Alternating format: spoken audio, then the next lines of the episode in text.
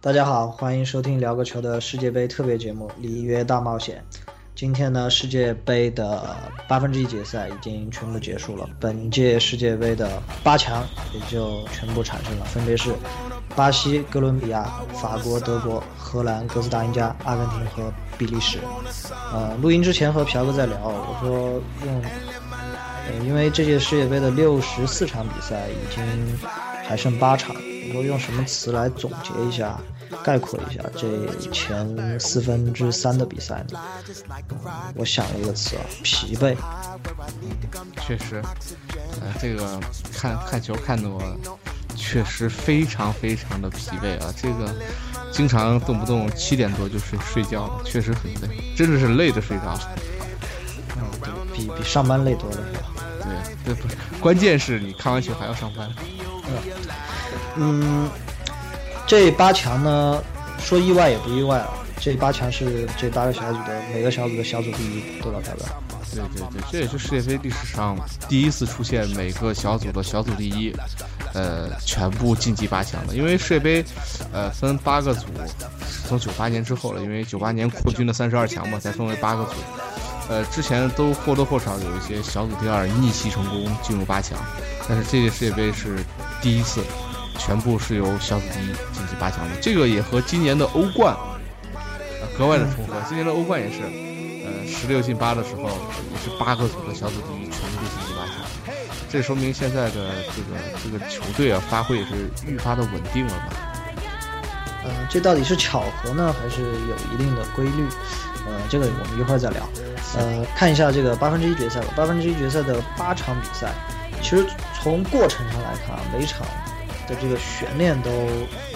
非常非常的大。所以我们说看世界杯不一定场面是最好看的，不一定技战术是最好的，但是这个悬念是非常非常足的。呃，八场比赛有两场打到了点球。五场打了加时，是两场打了点球，这个确实也是世界杯历史上的一个记录啊。呃，所以最近看球老是很痛苦。这个我之前说过，因为第二天要上班，所以尽量啊，我只看十二点的比赛，四点钟比赛肯定是看不了了。嗯。呃，然后每次看点十二点的比赛的时候，按照道理应该两点之前怎么着也睡觉了，结果老是看到加时赛。嗯，所以搞得这第二天是格外的疲惫。对，嗯。我们一场一场的看吧。呃，第一场是巴西对智利，这个东道主对智利。其实第一个比赛日大家都说是美洲杯嘛，因为呃零点和四点的四呃四个球队两场球都是来自于那个南美洲的球队。对，嗯，特别是第一场这个巴西对智利，打的是让人觉得惊心动魄。呃，本来啊，本来可能在赛前可能很多球迷都说。哎，这个巴西打智利应该对没什么问题，特别是巴西小组赛发挥的这么好，呃，内马尔，呃，这射手榜当时还排第一呢，结果这场球是应该说巴西呃在一百二十分钟之内逼平智利，然后依靠点球大战惊险晋级吧。对对对，依靠着塞萨尔出色的发挥啊，惊险的晋级了。呃，这场比赛整体让我看下来。呃，智利智利人到最后说的非常的不服嘛，智利人最后说好，两年后这个咱们美洲杯再见。呃，这个他们觉得自己一定是可以出手的。确实啊，啊这场比赛智利队有几次的机会都足以杀死比赛，包括最后呃伤停补时那个门柱，对，都都可以杀死比赛，但是呃确确实实差了一些运气吧。这只能说这个巴西的主场嘛。而且这场比赛让我最为诧异的是这个主裁判韦伯。呃，这个真的是什么球都敢吹啊！为了树立自己的权威，这个我估计再往后踢，韦博应该不会再吹巴西队的比赛了。呃，应该一个队他不会吹两次。对对对对对，不会不不会再吹了。呃，再再往后走，这个巴西八进四打哥伦比亚，照这场比赛发挥，我觉得外加上又盛传内马尔受伤，下一场比赛我特别想看巴西队。是如何在国际足联的庇护之下进入四强的？对，呃，我记得我们的第一期节目还是第二期节目，当时我们的题目就是说你还看好东道主？呃，看到现在啊，我是更加不看好东道主夺冠了。呃，那你看好哪支球队呢？呃，这个留到留到后面再说吧。为什么？我说一下为什么我依然不看好东道主夺冠。呃，还是那个问题，因为我看球呢，我比较喜欢，或者是我比较偏向于那种，呃，体系比较成熟的一点的球队。而巴西给人现在的感觉就是，呃，无论进攻还是防守吧，是毫无体系。嗯，全靠球星闪光。对，呃，赛前大家说，嗯，这带了奥斯卡，包括第一场比赛奥斯卡他有一个进球之后，大家觉得奥斯卡可以胜任这个组织核心的这样一个呃位置，然后包括古斯塔沃，古斯塔沃小组赛发挥的很好，大家觉得哎，有这样一个后腰，有这样一个前腰之后，巴西在进攻上、组织上应该没有什么问题。但是这场比赛看来，巴西几乎是基本上就是，呃，五个进攻球员堆到对方三十米区域内，然后就靠个人能力就干吧。嗯，是，呃，确确实实这样，但是最后还没干进去，进球还是鲁伊斯进的嘛。呃，这个巴西队现在确确实实他的进攻就就有点像阿根廷的那种感觉，嗯呃，这进攻就靠呃头号球星单干，然后这个看头号球星如果能创造出机会的，有助攻的就就有助攻了，如果没有助攻，呃，这场比赛就看看定位球吧。这是巴西比阿根廷稍微强的一点。对巴西的定位球实力，这个确实很强，呃，所以，呃，怎么说呢？这个，哦、这还是之前那句话，这巴西不进四强就是国际足联的失职啊。呃，我觉得下一场比赛，呃，巴西利用主场之力抖擞精神，看看怎么样对付现在在世界上最火的那个字母罗。对嗯，说到字母罗，哥伦比亚是淘汰了乌拉圭。这场的话，因为赛前就已经苏亚雷斯被禁赛之后，肯定是打不了这场球了，所以这样看好哥伦比亚的人也很多。确实，哥伦比亚，一个是哥伦比亚确实自己状态和体系都很好啊。刚刚飘哥说到这个字母罗又进了一个惊惊世骇俗的一个进球，呃，包括乌拉圭这边在没有苏亚雷斯之后，嗯就整个进攻上非常非常异常的乏力吧。对对对，呃，第一场比赛打哥斯达黎加没有这个苏亚雷斯，呃，整个的表现就非常的这个差，所以苏亚雷斯第二场那个带着伤提前复出嘛，拯救了这个乌拉圭，但是果然进了淘汰赛之后，好像各大球迷就没有人在关注乌拉圭这场球是否能赢了，所有的人都已经是把目光的焦点转移到了这个为苏亚雷斯说申冤啊、处罚呀。抢了这，甚至抢有点抢了这场比赛的风头啊，所以赛后讨论也很少有人讨论说这个乌拉圭这个输球的问题，大多数都还再度聊回了这个苏亚雷斯，所以基本上我觉得乌拉圭的淘汰赛，苏亚雷斯被宣布禁赛之后，就差不多已经决定了。我赛前我还希望这个弗兰能回光返照，拯救一次乌拉圭，但是啊，他真的不行了。看亚冠在踢的时候，你就明显感觉到他确实是老了。对，嗯、这场比赛是又一次捧红了这个字母罗。对，嗯，盛传啊，盛传，呃有什么？比如说皇马呀，包括巴萨都在想办法要要要购入这个詹姆斯罗德里格斯。哈哈梅斯，对对，哈哈梅斯罗德，对，上一期我们还纠正过哈梅斯罗德里格斯。这个他现在身在着摩纳哥，下个赛季有欧冠打。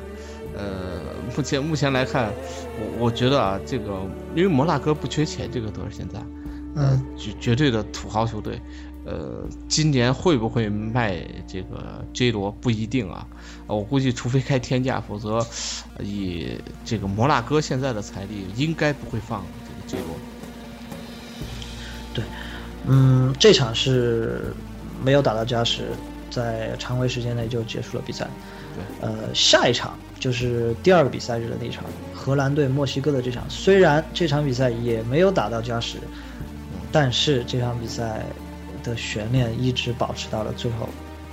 对对对，这场比赛，呃，之前这个墨西哥进完球之后，咱们还在聊说这场比赛搞不好，这个荷兰就，呃，差差不多了。没想到最后，所以现在网上还在流传一个梗嘛，说这个球迷在这场比赛说这斯内德这场没没发挥，在那个 ESPN 上好多人留言说要把斯内德换下，结果没想到斯内德最后扳平了比分。呃，这场比赛的高温也是一个看点。当时呃看到非法的打出的字幕是球场温度高达三十八点九度还是三十九点八度，然后湿度高达百分之七十。这、呃、如果在这种呃气温气候条件下踢球的话，确实会非常非常的痛苦。可能那天荷兰为什么发挥不好，也和这个有很大的关系。对对对，因为这样的这高温天气，啊，对于荷兰这种相对于气候还是比较凉爽的这样的国度来说，呃，确实好多球员的适应能力有一定的问题。呃，然后国际足联，嗯，不是出了那个叫 cooling break，叫大家现在还没找到好的翻译啊，就是黄黄健翔叫水停是吧？对，黄健翔说叫水停。呃，其实我对这个就是说这个停下来。休息喝水这个事情，我觉得，我个人来看啊，我觉得有一些值得商榷。因为为什么？嗯，如果当一个队进攻势头非常顺的时候，对，这个时候突然被叫了暂停，然后下来喝水，下来两队补充体力，教练还可以趁机安排战术，这样是否是对呃那个队不公平呢？呃，这个这场比赛就有体现了。这个荷兰队刚刚开始有一点要起势，得得了一个角球，然后紧接着这个下半场那个 cooling break 就就来了，对，so 对，然后就去喝水去了，呃，然后紧接着荷兰队又差不多这种攻不进去吧，这个又有十几分钟，最后靠着呃斯内德的一脚球才扳平了比分。呃，确确实实他会打断。足球的这样的一个流畅性啊，从另一个角度上来看，如果不补水的话，这场比赛对于球员来说可以说是不大人性的，不大人道，对吧？对对对对对，因为这么高的温度，这么大的一个湿度，又是这样高强度的比赛，啊，假如你国际足联其实我觉得也有这样的担心啊，假如你真的出现了这种，啊，球员的身体素质不说，但是在这样极端的这种气候条件下，假如再次出现了类似于球场的这种。这种关乎生命的这样的一个问题的话，我觉得国际足联做出这样的让步，啊，也是可以理解的。对，嗯，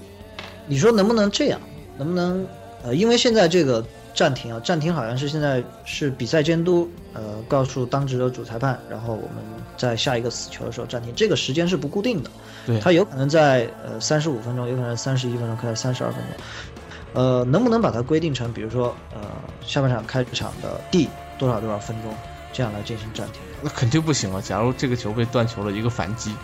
你怎么？他只能以，我觉得他只能可能选择一个时间段内以死球为界定，去做这么一个选择暂停的时机。因为毕竟还是刚才说的那个那个，我觉得比赛监督应该是看球员的状态了。假如感觉球员的这个跑动，包括球员的这种表情。包括他的这样的一个体能的这个表现，呃，选择适当的暂停时间，因为谁都不希望你一场比赛踢下来，发现球员中暑中了好几个这种感觉。呃，这个我觉得国际足联应该是有这方面的考虑。因为从我个人的观点来看，因为大家知道，足球只要不是非常极端的天气，包括下大雪啊、啊下大雨，这些都是风雨无阻，一定是要踢的。呃，我觉得对抗这种所谓极端的天气，也是球员需要。准备的一部分，对，索性要不然我们就这样，国际足联可以这样规定，比如说这场比赛，呃，气温超过一定的数值之后，这场比赛我们就暂停或者延迟开球。有有啊，呃，在在西亚，就是马上就要吐槽一下卡塔尔世界杯，在西亚的比赛，咱们看经常会选择在咱们这边都一两点、十二点，为什么？就是选择他们那边的傍晚或者晚上，西亚的那边下午是。特别像卡塔尔这些地区，下午是绝对不能踢球的，因为温度，这个场内温度可能高达四十多度，那个球员对球员的身体健康是极大的损害，所以就就又说到这个卡塔尔的世界杯关于这个温度的问题，现在都盛传卡塔尔可能举办不了世界杯了，因因为这个自然条件的原因吧，然后外加上还有贿选的原因，呃，但是问题就在于，呃，如果卡塔尔真的举办世界杯了。他在转播时间上是没有办法进行妥协的，对，这点非常关键，对于非法的商业开发可能也不利。其实这届世界杯为什么会有我们能看到北京时间零点的这场球，其实也是国际足联为了照顾远东地区的观众而做出的一个妥协。其实那个时间是在南美，特别是在巴西，像意大利不就抱怨嘛，我们每场球都被安排到下午一点。对对对，那个那个球，确确实实在巴西，因为十一个小时的时差。呃，刚刚好就是他们那边下午一点，那个时间段特别的热，而且，呃，安排英超英格兰球队在那个点踢还好，因为英超经常有这咱们这边晚上八点多七点多的比赛嘛，对呃，就是中午十二点一点的比赛。但是对于意甲意大利的球队来说，其实意甲今年也有改变。意甲今年我们也经常能看到下午六点多七点多的比赛了。专程安排了几场。对对对对对，呃，我觉得他们也应该会相对的适应一些，但是确确实实在巴西大中午那么热的天，呃，去踢那样的比赛，呃，确实对于球队肯定是有一定影响的，就包括呃这个西西班牙，西班牙也安排了那个点的比赛嘛，嗯，这对于西甲，幸好今年西甲皇马呃和呃特别是巴萨踢了好多场十二点的比赛吧，呃，还相对来说，我觉得这个时间时间段吧。应该在逐渐的适应，因为毕竟现在远东的市场是越来越大，国际足联为了照顾吧，所以隔了这么一个点。但是之后进了四强之后，啊就没有这样的时间照顾了，两场四点，决赛是三点吧？对，呃，因为我经常踢球啊，我因为我们踢球的时间几乎是定在晚上九点，就是北京时间的晚上九点，呃，那时候呃天气也比较凉快。呃，怎么样？我我们是常年都在那个时间段踢，基本上每周一场到两场，呃，有些时候会突然会被调到，比如说下午三点、四点这个时候踢球。呃，其实不光是一个气温的问题，呃，特别是作为他们职业球员来讲，可能他们在自己睡眠时间的调整，包括什么时候什么时候吃饭，什么时候进行呃赛前训练，这个节奏都可能被打乱。所以这次为什么，呃，我们看到一些欧洲球队发挥失常吧，可以说是，嗯。可能和这个巴西当地的气候，还有这个比赛时间的安排有一定的关系啊，应该啊，我觉得气候可能占了最大的一个因素吧。时间上，呃，我觉得，特别是这两年，对于，呃，这个怎么说，远东地区的照顾吧，好多的联赛都已经把时间提前了，对，特别是在这个五大联赛基本都有，所以我觉得这个问题倒还是其次，可能气候确实，我觉得巴西这样的气候对于欧洲人来说，对，确实难以承受。对你想想，气温四十度，呃，场场地内的地表温度可能就在五十六十，然后还有百分之七十的湿度，这基本上是在呃桑拿房里面在踢球。对，嗯，对。回到这场比赛，回到这场比赛，嗯，这场比赛最大的一个争议啊，肯定来自于呃罗本的那个点球。嗯，我觉得没有什么争议吧，那个点球，那个点球，啊，确实是踩到了嘛。对，呃，争议来自于什么点啊？嗯，包括赛后我看墨西哥那个。已经现在非常非常火的那个主教练的采访，呃，他说，呃，因为这场之前裁判给的给到的尺度是那样的动作基本上都不吹，呃，到了那个时间，呃伤停补时的时候，突然同样的动作他吹了，确实让这个墨西哥人没办法接受。啊，这个，呃。其实之前我觉得罗本这也有也有也有一个点球，那个点球很明踢了两脚，那个那个球，对，那个球其实更更明显，那个点球，对对，那个犯规，但是没有吹嘛，呃，所以怎么说呢？呃，这我觉得这个点球，他好多人的争议在于罗本这个动作过于夸张啊。对，呃，对，其实，但是我觉得这是一个犯规，这应该是没有什么争议的。这无非就是罗本的这个加入了一点点表演的元素。不过罗本一直也是这样，上届世界杯，这个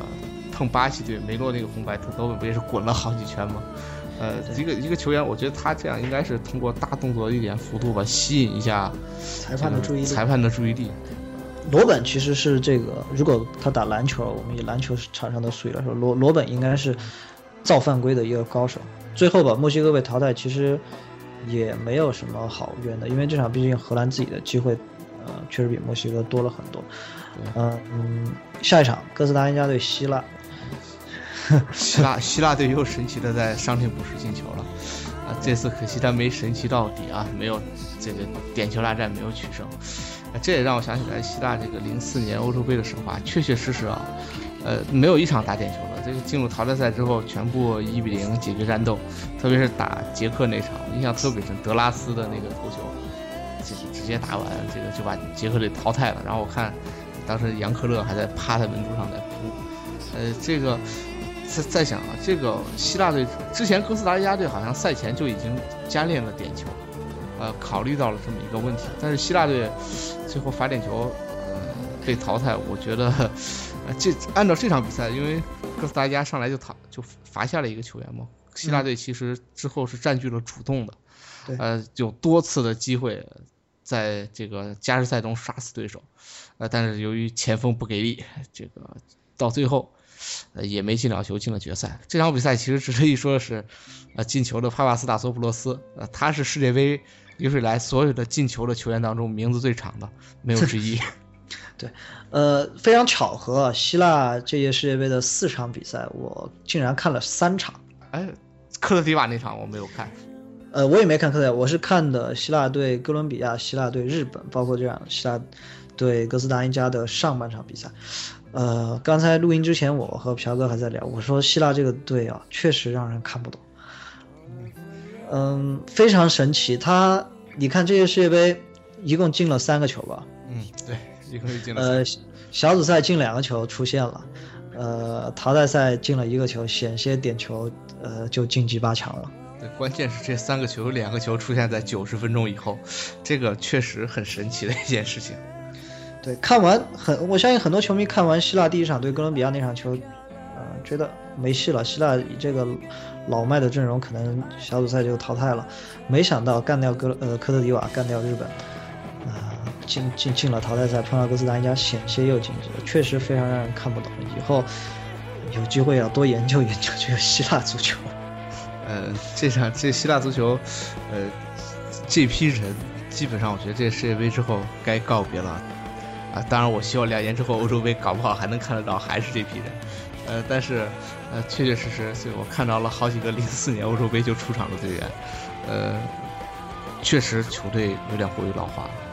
呃，我觉得，但是之后的新鲜血液，希腊队已经好久没有让你听起来这个觉得是天才球员的这个，特别是进攻队员啊。啊，防守队员其实还不错了，帕帕斯塔托普罗斯、帕帕多普罗斯啊，啊，这样球员在欧洲还是呃非常非常有名气的，呃，但是进攻队员已经好久没有让你听到一个非常非常令人激动的名字了，所以希腊的这批队员，特别是零四年欧洲杯夺冠那批老将，我觉得这届世界杯之后应该是一次谢幕了。对，呃，法国对尼日利亚，嗯嗯。法国之前我们说到，呃，这支法国队我们还挺看好的，但是这场比赛的，特别是前半段，也不知道是尼日利亚给法国的压力太大，因为尼日利亚，呃，一直就是那种就不惜体力的猛冲猛打那种那种类型啊。对，呃，不知道是给法国的压力太大，还是这个天气时间的原因，法国队整个上半场，呃，进攻上的失误尤其的多，呃，特别是传球失误，呃。关键就是法国队其实打到禁区内部，包括禁区内的机会非常的多，但是就是唯一那一传，他的失误率特别的高，好像上半场就没几脚传到位的。对，呃，我记得那场比赛是赛后张路指导在呃上半场结束，张路指导说，法国这个呃后场、中场、前场的衔接做得非常好，有所转攻的这一下都做得很好，但是总是到了禁区，呃前面几个人之间的小组配合好像就是。现拼凑的一支球队一样，呃，失误特别特别的多。但是小组赛时并没有感觉，小组赛打瑞士把瑞士打花了的那一场，感觉配合的还是蛮好。呃，这场比赛，但是上半场很奇怪啊，呃，这个踢起来并不是特别的顺畅。对，嗯，包括尼日利亚门将的优秀发挥，这个我们后面再讲。呃，德国对阿尔及利亚。嗯，这场比赛可能赛前大家也觉得是没有悬念，因为阿尔及利亚这个名字大家一听到，哎呦，包括他那个国旗，星星月星月其实阿尔及利亚上届世界杯比赛我还看了一场，大家觉得这场比赛可能没有悬念，可能买大球的人很多吧，我想。我我买的就是大球，结结果就，哎，说多了都是泪啊。对，嗯，赛后大家集中讨论是德国为什么不上中锋。嗯，而且德国队在边后卫表现非常非常差的这样的情况下，还是执意用中后卫去打边卫，呃，没有选择把拉姆放回边路，以及呃上他的这个格罗伊、克罗伊茨这样的这个边卫球员啊，呃，确实很让人费解。呃，德国队这场也是打的四中卫阵容啊，然后被那个阿尔及利亚针对的非常非常的好。嗯，整场比赛打下来，我觉得要不是徐尔洛那个。自己都不知道怎么把球碰进去的一个球，嗯，对，可能这场比赛最大的亮点就是穆勒的那个 任意球了。对，呃，赛后啊，赛后德国的门将诺伊尔也是，不，大家拿到他的这个跑动热点图之后，大家觉得哎呦一一片惊呼。但是昨天晚上我，呃，发了一条发了一条微博，我就说，嗯，哎，这个留到一会儿我们聊门将的时候再聊。呃，下一场阿根廷对瑞士，呃，就是昨天的比赛。对对对，这个只能说只能说运气好了，还是 还是我们重复前两期说过的观点了。呃，这个阿根廷这么踢，靠着自己的运气，我不知道他的运气还能坚持多久啊！真不是黑阿根廷啊！对对对，真不是黑阿根廷。但是阿根廷这个进攻没得说，我说世界一对一最好的两个球员。还没有之一啊！能排前两位的两个球员都在阿根廷，梅西和迪玛利亚。啊，你这么一说，荷兰荷兰队罗本球迷不乐意了。啊，我我认为迪玛利亚的一对一还是在强于罗本之上的，但是迪玛利亚的可能打门不如罗本，或者是速度上不如不如罗本。但是这场很奇怪，呃，赛后大家都说迪玛利亚发挥的很好，全场非常积极，然后完成了一个进球。但是，呃，范志毅，我我因为我同时在看那个新浪的一个节目，范志毅他们在。范志范志毅在直播的时候，他说：“他说，哎，迪玛利亚这个简直是瞎胡踢。”嗯，呃，我不知道，呃，他的观点是什么呀？嗯，主主要是，呃，主要是迪玛利亚这一场比赛传球的成功率确实，他他确实怎么说，相对较低，而且他拿球次数太多之后，丢球的次数显得也就很多了，所以，呃，让人感觉，呃，他的。这个怎么说呢？这个表现不是特别好，而且其实最关键是，咱们现在对迪玛利亚期望很高，都期望他像这赛季在皇马一样做到把整支阿根廷队串联起来。如果如果以这个标准来看的话，迪玛利亚确实做的不够好。迪玛利亚这场给我的感觉是很想很像巴西打智利那场的内马尔，对，呃，踢的是热火朝天，嗯但是实质性你看他创造出来的，不管是自己创造出来的机会，还是为队友。创造出来的机会其实都很少。对对对，这场比赛其实踢来呃，他的关键你知道为什么给人有这种感觉吗？呃感觉迪玛利亚所有的类似于直塞球或者威胁球全部就失误了。对，呃，这是这是很关键的一点。对，呃，最后呢，阿根廷是依靠也是依靠刚才说的这两个球员啊，梅西助攻迪玛利亚。也是完成了一个准绝杀吧，呃，因为为什么说是准绝杀呢？因为瑞士之后还有一次绝杀的机会，在一百二十一分钟吧，大概是，呃，哲马伊利那个球，呃，很简单，一个一个传中过来之后，呃，阿根廷中后卫的顶全部被过掉，他几乎是面对空门，可能也就两米的距离吧，顶到门柱上，关键是那个球还弹回来，弹到他脚上，然后然后差了一点点，擦擦着门柱出去了。对，差不多出去。阿根廷的问题在于啊，他前场的进攻也就不说了，前场进攻因为，嗯，天赋太强，嗯，大家就任意的挥霍着机会，瞎瞎胡踢都可以可以进球。对，瞎胡踢都可以进球。呃，我觉得他中后场的问题异常的大。嗯，他的球员，我特别是这场比赛啊，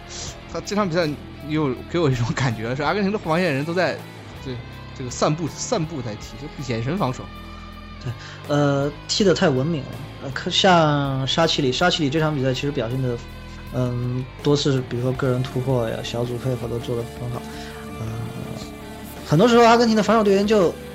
呃，我也就不下脚吧，我也就看着你，你做动作吧，把我过了也就过了。嗯，像马斯切拉诺，马斯切拉诺其实我看他球比较多，在巴萨的时候他是一个，呃，挺狠的一个防守队员。不知道到了阿根廷之后可能。肩负着一些组织上的任务吧，啊，要进行一些呃球球的转移啊，或者是一些串联的一些工作，他自己也就踢得文明了许多。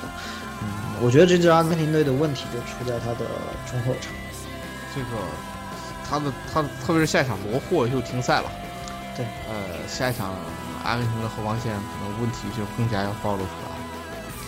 嗯，但是但是赛后看张路张指导的评球，说下一场打比利时，他觉得比利时的实力还是不足以击败阿根廷。啊，一，嗯，好的，说到比利时，就说一下最后一场比赛，比利时对美国队。啊，这场比赛异常的精彩啊！哎呦，这场比赛，我我我之前听我们节目听众都知道，我这届我是美国粉呐。嗯。呃，对我这我就我觉得美国有四强的实力。呃。但是昨天比赛输的也很可惜，非常非常的可惜。我觉得，呃，真的啊，呃，美国队最后拼到最后的这个样子，呃，差一点点吧，就把就就把比赛拖进点球了。呃，赛后还是大家都聊到这个怎么说呢？叫呃，这个威尔莫斯的神奇换人，呃，这个又再次帮助比利时队获胜。呃，但是呃，最后其实最后，我觉得美国队的体能下滑还是真的是非常厉害的。其实就差一点点，真的就差一点点。美国队的，我我觉得为什么我特别喜欢克林斯曼的这个教练，呃呃原原因就是在于呃。他带的这个球队，有一种这样的一个叫做精气神儿，什么这种狠劲，包括拼到最后的这个劲儿。这我其实我一直觉得克林斯曼真的是可惜的。如果现在带着现在这支德国队，我觉得德国队可能真的在前几届大赛当中绝对会有突破。认真，对吧？认真，认真。对，总的来说踢的是认真。德国队这届被人诟病的就是说踢得太软。对对。呃，越来越像西班牙。呃，但是但是进攻呢，好像又没有。巅峰时期的西班牙那么犀利，但是在防守上就学到了西班牙的这个啊偏软。对对对，呃，所以美国队这支球队，我觉得呃，特别是这一次，呃，克里斯曼带队又摒弃了，然后这大家都知道多诺万赛后这场比赛踢完，有很多人诟病说这场比赛如果有多诺万就应该拿下了。呃，但是这个没没没有如果这个，呃，我觉得如果照这个思路带下去，美国队我相信在之后一定会再度腾飞。克林斯曼确实，呃，给美国队注入了一个前两年不具备的一个战术素养的一个优势。哎，说到克林斯曼，他是有什么八卦？为什么他都直接移民美国了？啊，他当年把德国人都得罪完了，九八年世界杯之后才三十三岁吧，直接就退役了，然后。呃，退役之后，这个克林斯曼其实，呃，他的你你看他的足球履历啊，非常的丰富。他欧洲打过意甲，打过德甲，打过英超，打过法甲，而且还拿过英超最佳球员。呃，这个这个，在这个职业生涯中，你看德国球员像他这么丰富的这种履历的这样的球员确实不多啊，踢过这么多联赛的，而且，呃，传说他跟媒体的关系处得非常不好。之前，呃，他。零六年世界杯之前带德国队，好像把全德国人都得罪光了。我印象特别深，呃，记得是这个一呃零六年世界杯之前打热身赛，最后输给意大利的时候，当时好像是全德国人民都要求他下课，啊，好像是总理，应该当时总理好像也是默克尔吧，力挺，呃，才才让他这个留在了主教练的这个位置。他当时从德国足协到。这个德国球迷到德国媒体全部得罪完了，这个人好像和德国的这边呃关系处的不是特别好，因为他零六年带德国队的时候，他依然住在美国，他依然住在美国，对，他就只有执教德国队的时候才回去，包括后期后来你看他在拜仁失败的时候，那基本上就是墙倒众人推，所以应该是在性格上可能还有可能不是太好，还有可能是他这个。力主改革吧，就是对德国足球的整个一个风格的一个改变。呃，其实其实他当时力主的主要是青训，大家可以看一下，现在其实德国队的一些中流砥柱也是他那个时候提拔出来的。呃，所以怎么说呢？我觉得他对于德国足球的功劳真的确实是非常非常的大。对，嗯，这八场比赛说完啊，呃，赛后大家还。津津乐道了一点是说这届世界杯是门将的世界杯，呃，确实，这是真的是这这个这个，今天早上还还在聊说这个世界杯完了，这这个梅西封神感觉有点难，因为阿根廷表现确实不好啊。嗯，呃，我说这届世界杯没有神，然后我说谁说没有神，满队都是门神。呃，对，呃，墨西哥的奥乔亚。呃，这个大家一直说这个还是一个自由球员的球员，就是其实是已经失业了、没有工作的一个球员。嗯，居然在这届世界杯中，呃，也不能叫一战封神啊，他几乎战战战封神。对，战战封神。你说他一打巴西那场球，他能做到这种只要球射到他的身体范围之内，他都能挡出去的这种，确实一次两次还行，他三次四次多次。确实让人难难以相信。呃，这个所以这个 FM 不直接开玩笑嘛？那个 FM 直接说他之前在 FM 里面就是负十的潜力啊。呃，我记得我之前玩 FM 是一零，应该是一零还是零九，忘掉了。当时他就是我们队的主力门将。呃，所以说 FM 当时开玩笑，直接把他的 CA 这两场他的 CA 值应该在两百。嗯，因为说打巴西那场他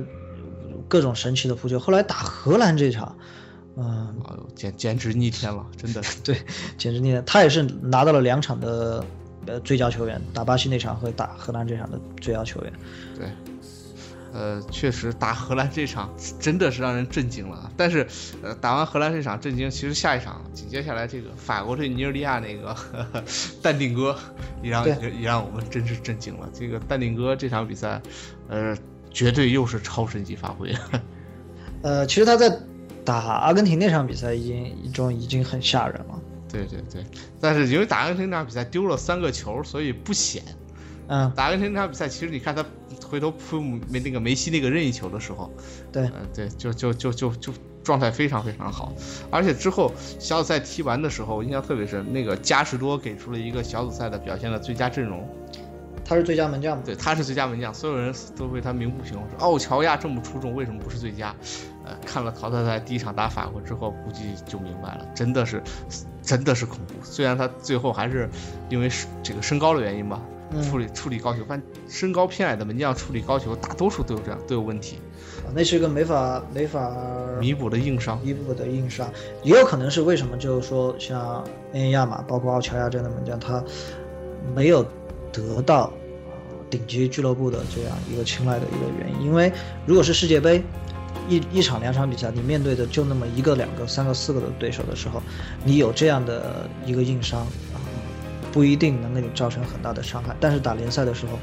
三十八场比赛，每场比赛对手都可以用这个点来打你。对对对，因为这两个门将都属于身材并不是非常高大的这样的门将，主要是反射，呃，这个这个反应特别特别的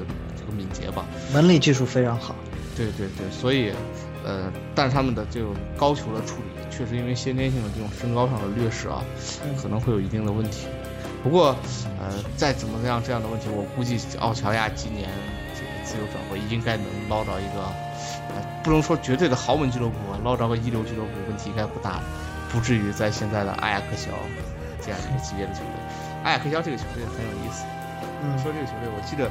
我印象最深的是这个之前足彩，我记得第一次开法甲，有一场比赛就是巴斯蒂亚对阿雅克乔，这 是我第一次听说这个。嗯。还有就是诺伊尔，诺伊尔呢倒是从身材上来看是没有硬伤的一个门将，他各方面都相当完，无论从反应速度、呃身体能力、弹跳、对落点的判断，包括脚下技术，都应该是一个非常完美的一个门将。这呃在八分之一决赛对阿尔及利亚那场比赛里，呃诺伊尔，呃赛后刚才我们之前提到，呃。他的跑动热点图被球迷看到之后，也是惊为天人了，感觉说这德国完全是多了一个中后卫嘛。对对对，包括最后这个现在还有一个非常非常经典玩还有那个铲断，呃进对，所以呃其实诺伊尔之前在拜仁的时候，他的活动范围就非常非常的大，包括之前在沙尔克零四踢球，他的活动范围都非常非常大。但是这样的后卫就容易出现一个问题，嗯。一说诺伊尔，一说出击，我就想起斯坦科维奇的那脚，呃，超远距离凌空了。呃，所以，嗯，不过现在诺伊尔如此之，呃，比那两年又更加的发挥的稳健了一些啊，呃，确确实他自己对于德国这条后防线来说，完完全全提升了一个档次。嗯，这也和德国的打法有关系，包括拜仁的打法有关系。他们，呃，整个后防线，因为他控制型的打法，后防线压得非常靠上，整个半场。很有可能都会都会在诺伊尔的控制范围之内，但是啊，嗯，虽然这场比赛有如此如此惊艳的一些表现和一些高光的瞬间，嗯，但这，我觉得个人觉得不不不会成为诺伊尔的一个常规技术或者一个常规的一个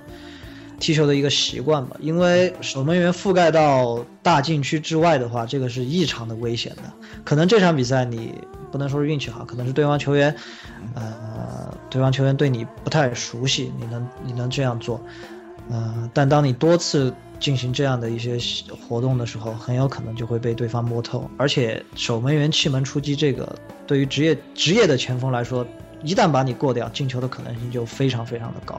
呃，这个，呃，我我因为因为这个也是看打法吧。一旦诺伊尔现在是处于这样的一个控制型打法当中，对，呃，所以他后场的覆盖范围非常非常的大。但是诺伊尔，我相信一一旦脱离这样的打法，这应该是这个主教练的一个战术部署。对，他只不过可以比较完美的符合了这样主教练的一个战术部署。我相信，如果德国的门门将可能不是诺伊尔，他的表现就可能真的不是那么的抢眼啊。他的个人能力还是在的。对，所以呃。怎么说呢？如果诺伊尔一直处于这样的一个战术体系当中的话，我相信，呃，诺伊尔的表现会怎么说呢？可能就不会像现在这样热剧图那么整个的大禁区这个湖，包括禁区线上到处都有他的一个热点的一个活动范围。呃，其实之前呃，这个诺伊尔就是拜仁三冠王的那个赛季，诺伊尔其实他的活动范围也很大，但是没有像这场比赛如此之夸张啊。他本身也是一个倾向于出击的一个门将，我们经常可以在德甲中看到诺伊尔施展自己的脚法，把对方的前锋过掉，呃，这样的一些镜头。当时他在沙尔克零四的时候，呃，我记得就说，呃，他的百米速度在队内是能排到前面的。包括他的整个一个身体素质的能力，都在球队能排到非常靠前，甚至超过一些前锋。所以有了这样的身体作为基础的话，他能够做到一些别的门将做不到的一些事情。对，而且诺亚脚法还还确实不错，所以他作为这样的一种踢法门将吧，非常非常的适合。对，嗯，霍华德，这个也是创造纪录的一个门将。对对对，这个。全场十六次扑救，简直，简直恐怖！啊！这个是，这个是相当于感觉就是一堵墙。你想想你这时也够背的，十六次射中门框范围以内，竟然全部被他扑出来了，真的都被他扑出来了。这 三十八脚打门，二十七脚射出门框范围以内，被他扑出来十六次。哇塞，这个确实非常非常恐怖。这个霍华德。当年最开始知道这个这个门将也是因为他在曼联队吧，嗯，在曼联队当时呃各种的低级失误之后，被曼联扫地出门，呃去了埃弗顿。但是他确实，我发现美国队这个门将啊，啊总是能创造一些这样的一种奇迹。包括霍华德前面还有老门将弗里德尔，啊这个经常看英超的也知道，这也是个呃经常能贡献神奇扑救的一个门将啊。所以说。其实这这，我觉得这个真得感慨一下，这个美国人的这个身体素质，还有他的这样的一个反射神经，这这种东西，我觉得这个真的是这这是美国的天赋啊，这是根基。所以为什么我一直很看好美国队？大家可以看一下，美国队门将啊，运动能力很强，身体素质也好，呃，包括球员也很能跑，呃，整体来说，我觉得这支球队是有基础的，他有踢好足球的这个基础，再碰上克林斯曼这样的一个好教练，我觉得未来真的是可以期望的。呃，今天在听那个有有有台有的聊的节目的时候，他们也做了一期世界杯的节目，都说美国这帮球员是打不了 NBA、打不了打不了橄榄球之后，啊，呃，才才才来踢足球的，所以你可想而知那个身体能力有多么强。对对对，这个这个这个，因为 NBA 和 NFL 对于身体的要求都非常非常的高，呃，所以可能他们在身高上略逊一筹吧，所以就来踢足球了。呃，但是啊。呃，你看这么这刚才提到这四个门将，嗯，呃，虽然都有神级的发挥，但是只有德国队晋级了。对，呃，所以一个球队让门将去做出这种，呃，门将去救血，门将去挡出别人的对方的必进球，这个是最差的一个选择。对，所以咱们经常说一句话，弱队出门将嘛。对，嗯，还是肯定是球队的防守体系出了问题，你看才能让。这比利时一百二十分钟射了三十八次嘛，对对，很恐怖了。一百二十分钟打了三十八脚门，平均三分多钟就一脚打门。对，嗯，所以好的防守啊，不光要靠靠这个门将的出色发挥，因为门将在对前锋的时候，他总是总是处于处于弱势，对，还是得靠球队的这个防守体系。呃，说到这一点，就说到了这一次为什么是八个小组第一全部。信息，对，嗯，之前我我和皮哥在聊，我说，嗯，这这次八分之一决赛这八场比赛看下来，有一个感觉就是，世界足球的这个实力越来越均衡。对，呃，以前可能实力相差非常大的一些球队，比如说我们说，嗯，墨西哥、荷兰，啊，尼日利亚、法国，包括德国、阿尔及利亚、阿根廷、瑞士，这样实力差距挺大的一些球队，已经弱队已经能够在场面上和强队能够抗衡，甚至能够几乎能够取得比赛的一些的胜利了。对对对，这一点说明我我觉得说明现在球球员啊。他的职业能力真的大大加强了，就是，呃，这两个赛季我们就逐渐的看回了这个，呃，一些弱队，相对实力不是那么强的一些队，经常会逆袭一些强队，包括，呃，这个赛季相对于绝对实力啊不如西超双雄的这个马竞，呃，最后拿到联赛冠军一样，呃，现在的球员这一代的球员，即使是一般的球员，他的战术执行能力。确实非常非常的强，再加上现在的教练确实，真的这个互联网时代啊，由于这个资料资料的收集，包括足球的这样的一个数据分析一样，大大的强于了之前。之前我印象很深，之前呃这个穆穆里尼奥刚去切尔西的时候，他搞了一套类似于数据分析的东西。当时我经常看足球周刊的时候，还说这个东西非常非常先进。现在几乎没有哪个队的教练不用这样的一个这个基础分析了，这样的一个指标分析。呃，包括最开始的米兰实验室，呃，对对对对，都是都是非常神奇。但是现在，呃，大多数的球队我相信都拥有这样的一个指标的一个配备，呃，所以怎么说呢？现在由于确实足球越来越怎么说严谨，导致弱队即使在球员能力上有差距的情况下，就是教练只要战术安排得当，都能够取得一个不差的一个成绩。对，因为现在。强队和弱队之间，在球员绝对个人能力的差别上，已经不是那么大。可能有那么极个别的一个两个的超级明星的这样球员，他的实力是绝对的强。但是在大部分情况下，嗯，比如很简单、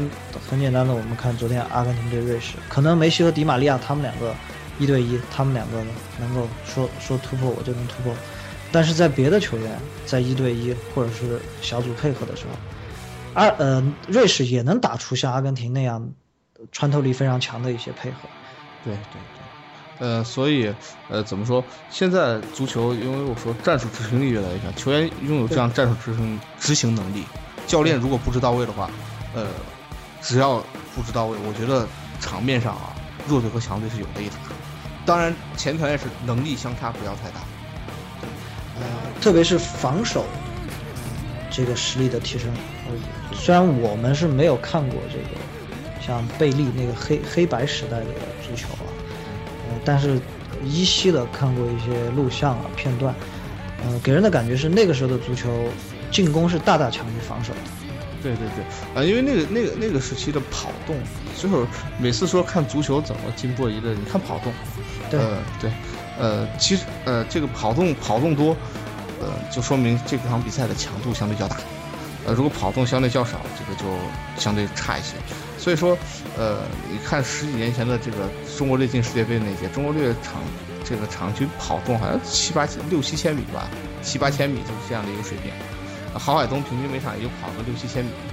基本上就是这种跑动水平了。而现在，你一个前锋，除非你是像梅西这种级别的能力，否则大多数基本上九千米朝上，一万米，甚至看昨天看比赛。瑞士队这个换下球员跑了十三公里，对，对，确实，现在的比赛的强度比以前要大。也就是说，现在球队和球队之间实力的基准水平越来越接近，嗯，能够形成差距，就是说最后时刻能就决定比比赛谁胜谁负的这个，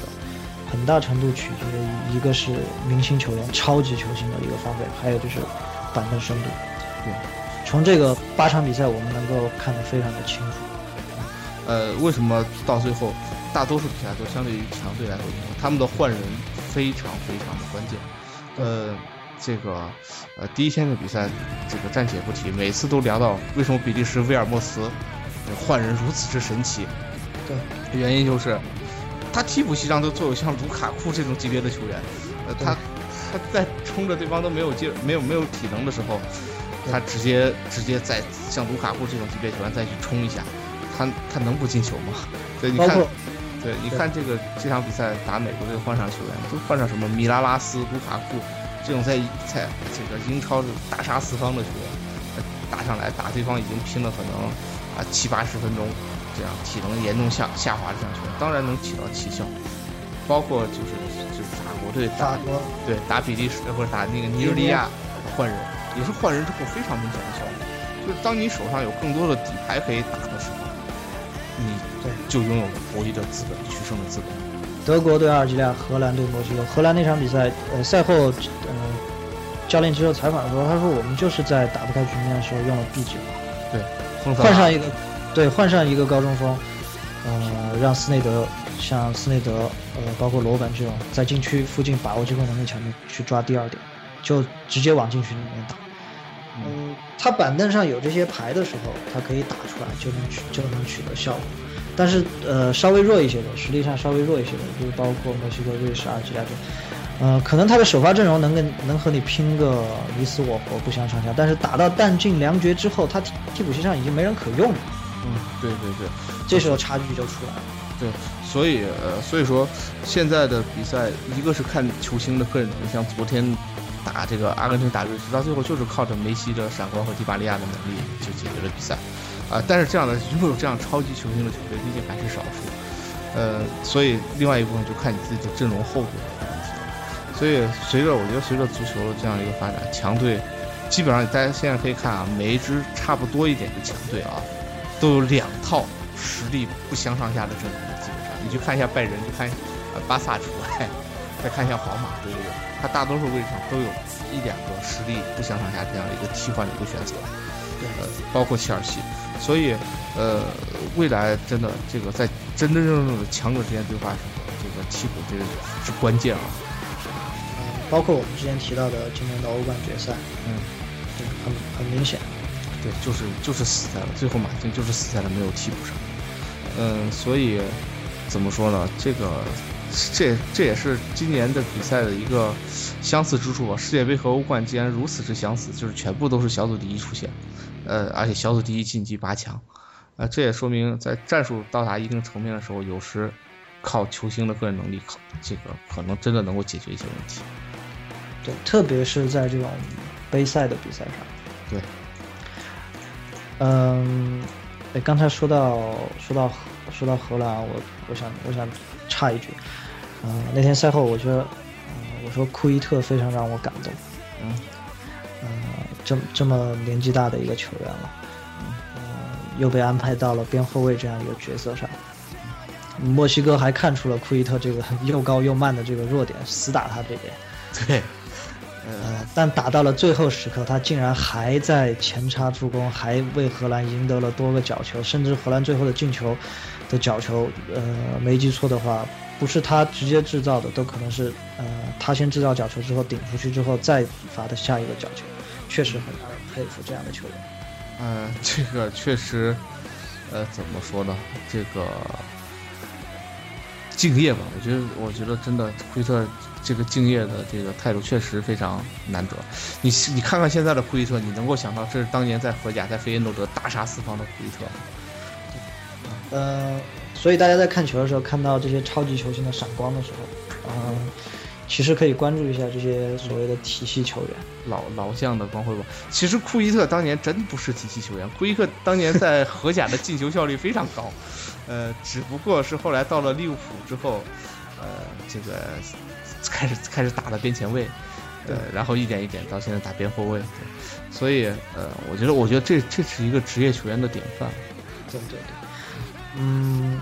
所以啊，刚才说到这么多强队和弱队，一个是。他们的基础实力其实在越来越近，这是一个好事情。足球在不断的世界化，但是好像亚洲足球又脱又一次落后了。呃，一个是全世界的足球水平在不断的提高，包括张指导说，可能这届世界杯预呃预示着是一个标志，是力量速度型的足球，呃，又要重新走上这个足球历史的主舞台了。技术流的足球要慢慢的退出这个主舞台。嗯，这个确实这个。这个足球风水轮流转嘛，今年打控制足球的这些球队，呃，目前看除了德国，呃，其他的基本上就就回家了。所以，呃，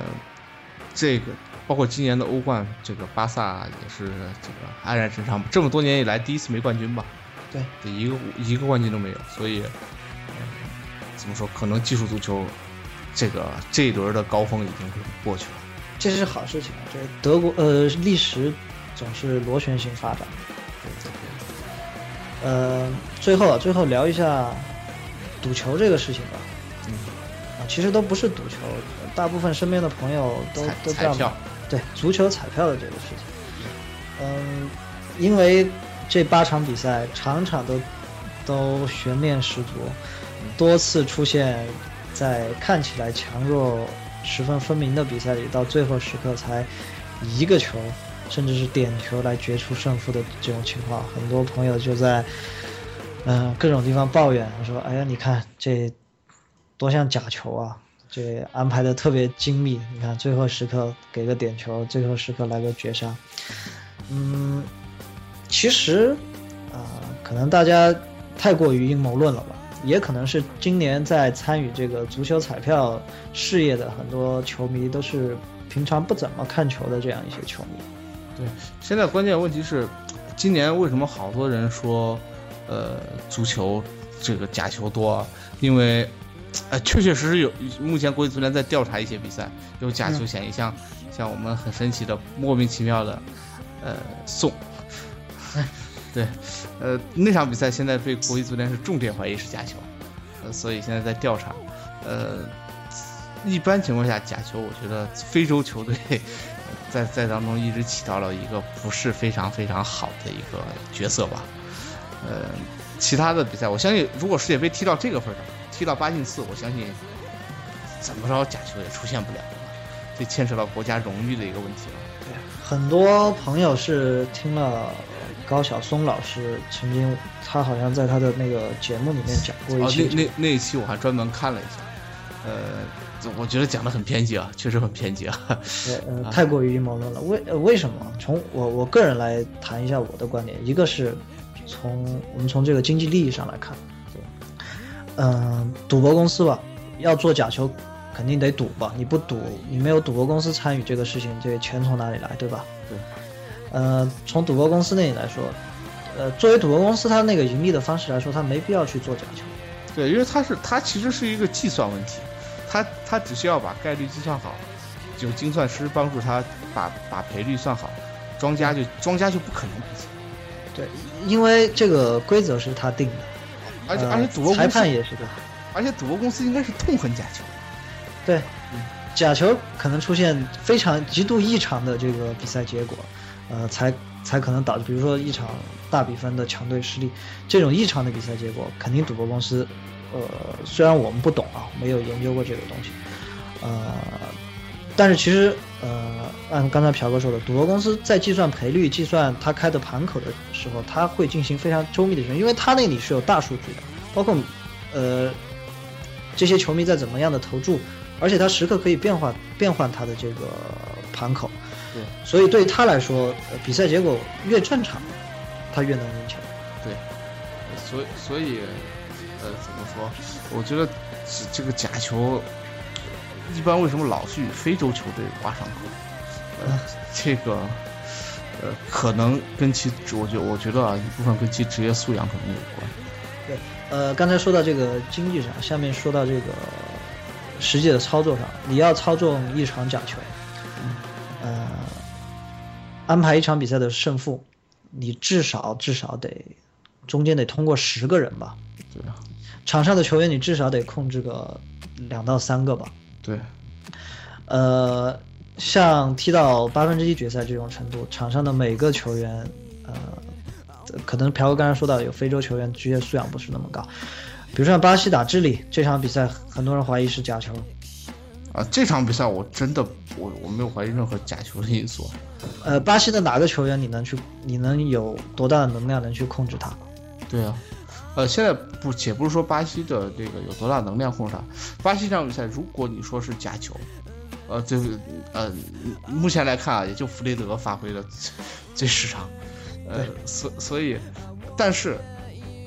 你除了他，你后来换上弱，效果也是一样的。对你因为你这像这样的一个强强的对话，我觉得啊，大多数还是实力上，呃，这个怎么说分出胜负吧。因为阴谋论最可恶的一点是你没有办法反证它，对，他一切都是猜想，你没有办法。他他给你一个无法证明的结果的。对他，你完你永远无法去证明。所以，呃，不过人人都爱阴暗阴暗面嘛。这个作为一个话题啊，这个东西网站也可以赚点击量，呃，这个节目也可以赚收听量，呃，这是一个赚眼球的东西。所以在这个媒体时代。呃，炒一炒这个东西，我觉得很正常。但是，我觉得大多数比赛不不排除有假球的嫌疑，但是世界杯大多数比赛应该是干净的。对，呃，包括说到，呃，可能我不需要去控制球员，我控制裁判就行了。啊，呃，大家知道这个像世界杯这种万众瞩目的这样一场比赛，呃，可能之前说到巴西有一些主场哨在这，但是一个裁判要决定一场比赛的话，除非。呃他不能非常精确的来决定一场比赛，对对对，呃，他只能干扰一下这个比赛的一些节奏，呃，因为因为现在很恐怖的一些东西就是，媒体太过发达了，所以而且现在随着转播技术的越来越先进啊，你裁判可控的东西确实是越来越少了。对，任何东西都在全世界上亿人的注视之下，你要控制一个裁判来决定一场比赛的胜利，呃，确实很困难。还有就是说到。比赛已经踢到这个八分之一决赛这个份上了，嗯，对于这些球员来说，大部分呃绝肯定都是职业球员，四年一次的机会，我想能能为了不管是经济上的利益或者是什么东西，来放弃四年一次的这样的一个机会。世界杯的魅力就在于它四年一次啊，对于很多球员来说，他一辈子可能就踢一次到两次世界杯。对对对，所以呃这一点，但是我呃赌球的干扰啊，我相信。这个可能不是那么大，但是我相信世界杯一定是有剧本的，就是，呃，国际足联会干扰，对，国际足联一定会有一定的干涉，这个这个我是绝对相信。到现在为止我都说了，呃，国际足联不让巴西进四强，就是今年国际足联的失职，呃，这个因为这个牵扯到太多方的利益了，从转播方啊等等等等等，国际足联应该会有一定的干扰和安排。但是就包括最简单的，在聊到零二年世界杯，现在，呃，这个郑梦主比较大嘴啊，包括网上爆出来东西也越来越多了。有一些关于这个世界杯的博弈啊，这种东西已经出来了。我相信国际足联一定是会有操纵和干扰的，但是你究竟赌球集团有多大的干扰，这个倒是另外一说。对，而且国际足联能够操控的范围也很小，它不外乎就是赛程，包括裁裁判啊，裁判安排在在这个上面，国际足联是可以做到裁判干扰和安排。但是这也得建立在你的球队绝对实力。对，首先你能创造出机会，裁判才能给你给你判，对吧？对对对，毕竟不是每支球队都像零二年的韩国队那样。对，呃，这是赌球，可能大家在输了的时候，都宁愿相信不是自己看走眼了。对对对，这个毕竟不是每个人都有登上天台的勇气啊。呃，反过来说啊，要是这个每场比赛让普通人都能看准了的话。那谁谁足球就没魅力了，对，谁谁还去工作呀，对吧？这个就能发家致富了，对啊，这和做任何事情一样，能够最终呃成功或者胜利的人总是那么一小部分，大部分人，呃，从开始可能就就就是错的，对，嗯，八强已经出来了，嗯，马上就是这个四分之一决赛了。嗯，巴西、哥伦比亚、法国对德国、荷兰对哥斯达黎加、阿根廷对比利时，呃，比赛时间也是四点零点、四点零点。呃，这个朴哥，你这个得每场都看了吧？啊，这个应该每场都看吧，因为正好安排在周末呀。我那个周末要是有有一天要上班，呃，这个即使上班吧，我努力了每场都看了，大不了就是七点钟睡觉嘛。对对对，呃，还好，对于大部分大部分球迷来说，这个在周末是非常幸运，基本上四场都能够看，而且这四场没有说所谓的强弱非常分明的比赛，而且，法国、巴西、德国、荷兰、阿根廷这这这五个球队的球迷是非常非常多的。对对对，呃，这届世界杯现在究竟看有没有黑马，有没有冷门，就看哥斯达黎加了。呃，大胆猜测，如果最后是哥斯达黎加、法国、哥伦比亚和比利时进了四强，没有，嗯，我说了，巴西队一定会进四强的。呃，还是啊，我们还是预测一下吧。这个又到了一个节点了。嗯，还是一如既往的，我不太看好阿根廷。首先，呃，打比利时的话，我这场我看好阿根廷，因为这两个队现在都处于了一种，我说叫这个，反正前场战术体系也不明显，就靠球员个人发挥。梅梅西和迪玛利亚的实力，我觉得还是要强于阿扎尔的。所以，呃，这场比赛，尤其是这两个人碰上了，我还是看好阿根廷。如果这场阿根廷打的是美国，呃，我估计他真的就悬了。对，呃，我还是不太看好那个荷兰队哥斯达黎加呢。呃，从理性的分析啊，荷兰会强一些，因为荷兰之前我说到，荷兰现在这套体系其实是非常适合打杯赛的，他防守反击的这样一种打法。但是从感情上，我希望看到哥斯达黎加走入四强。啊，这个感情上。谁都喜欢看冷门嘛，我也喜欢看冷门啊，我也希望。那是因为主队都被淘汰了，是吧？对对对，我主队早早呃没有，我的主队是巴西队啊，这个毕竟四强的球队，所以呃这个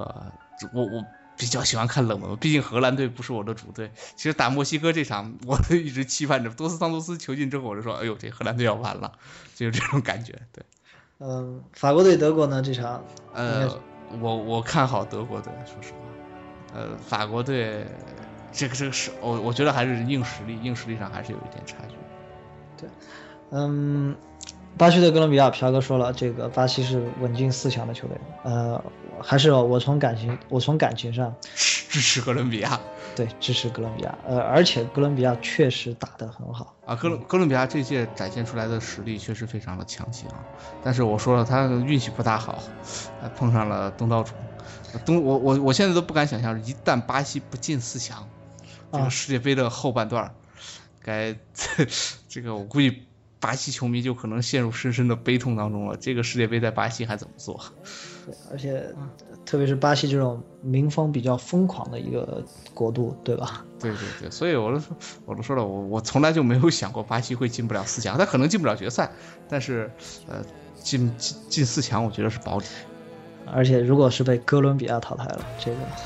更加接受不了。对，球迷可能更加接受不了。嗯，四分之一决赛是在本周末，呃，周六的凌晨是两场。呃，第一场是法国对德国，零点四点是巴西对哥伦比亚，然后紧接着第二天晚上也是周日的凌晨，呃，零点是阿根廷对比利时，四点是荷兰对哥斯达黎加。嗯，还有，其实还有一个看点是谁拿金靴。啊，我我我我依然看好二吧。啊，对，呃，因为现在射手榜排名前几的球员都都走到了最后嘛，他们球队都走到了最后。对对对，现在世界杯，你看是前目前都还在啊，全部除了这个世界杯前几，第一是 J 罗，然后下来就是穆勒、梅西、内马对，笨马、罗本、范佩西。包括哥伦比亚的那个这个巴伦西亚，呃，全部都在，所以，呃，我因为因为我看好德国队进四强嘛，穆勒还能再多多打几场，而且穆勒在这个，呃，怎么说这个球队整体的这个实力上来看，呃，我觉得他有可能，我说我穆勒如果再夺金靴的话，这完成了世界杯金靴的卫冕了，啊，这个这是一个很恐怖的成就啊。嗯，目前目前世界杯到现在为止还没有谁能够做到金靴卫冕。对，啊，穆勒特别非常非常非常大的机会，而且他的状态尤其的好这一届。对对对，啊，上一场朴哥说了嘛，呃，大家觉得穆勒可能，哎，怎么又进球了？怎么又出现了那个？其实穆勒每每每场的跑动距离是非常惊人的，嗯，基本上三场就要比梅西对要多跑出一个梅西来。对对对，所以，嗯啊，穆勒这样球员，这个，这网上有人开玩笑，为什么那个任意球设计让穆勒去摔？因为德国队其他人都不愿意去摔，只有穆勒愿意去摔。呃，这个二二娃确实非常招人喜欢的一个球员啊，我也挺希望他能够当上世界杯有史以来第一个金靴卫冕者。嗯，好吧，世界杯就还剩八场比赛了。如果大家能看的话，就不要再错过了，因为六十四场比赛就剩这八场。呃，好的，那今天我们的节目录的比较长，录一个多小时。呃，也是作为我们世界杯节目有史以来呃这个最长的一期的专题节目。主要是不疲惫。对对对，因为今天不用看球了，可以直接睡觉，也不用赶时间。呃，前两天还有球迷呃，在我们的听众啊，在我们的这个微博上留言问，为什么我们的节目说好了一天一更新呢？啊，确确实实啊，这个由于有工作的原因，然后再加上看球，这中间非常非常的疲惫，状态也不是很好，所以我们就选择这个在十六进八在结束之后录一期节目。嗯，好吧，那这一期节目就这样。啊，好的，那就这样，拜拜。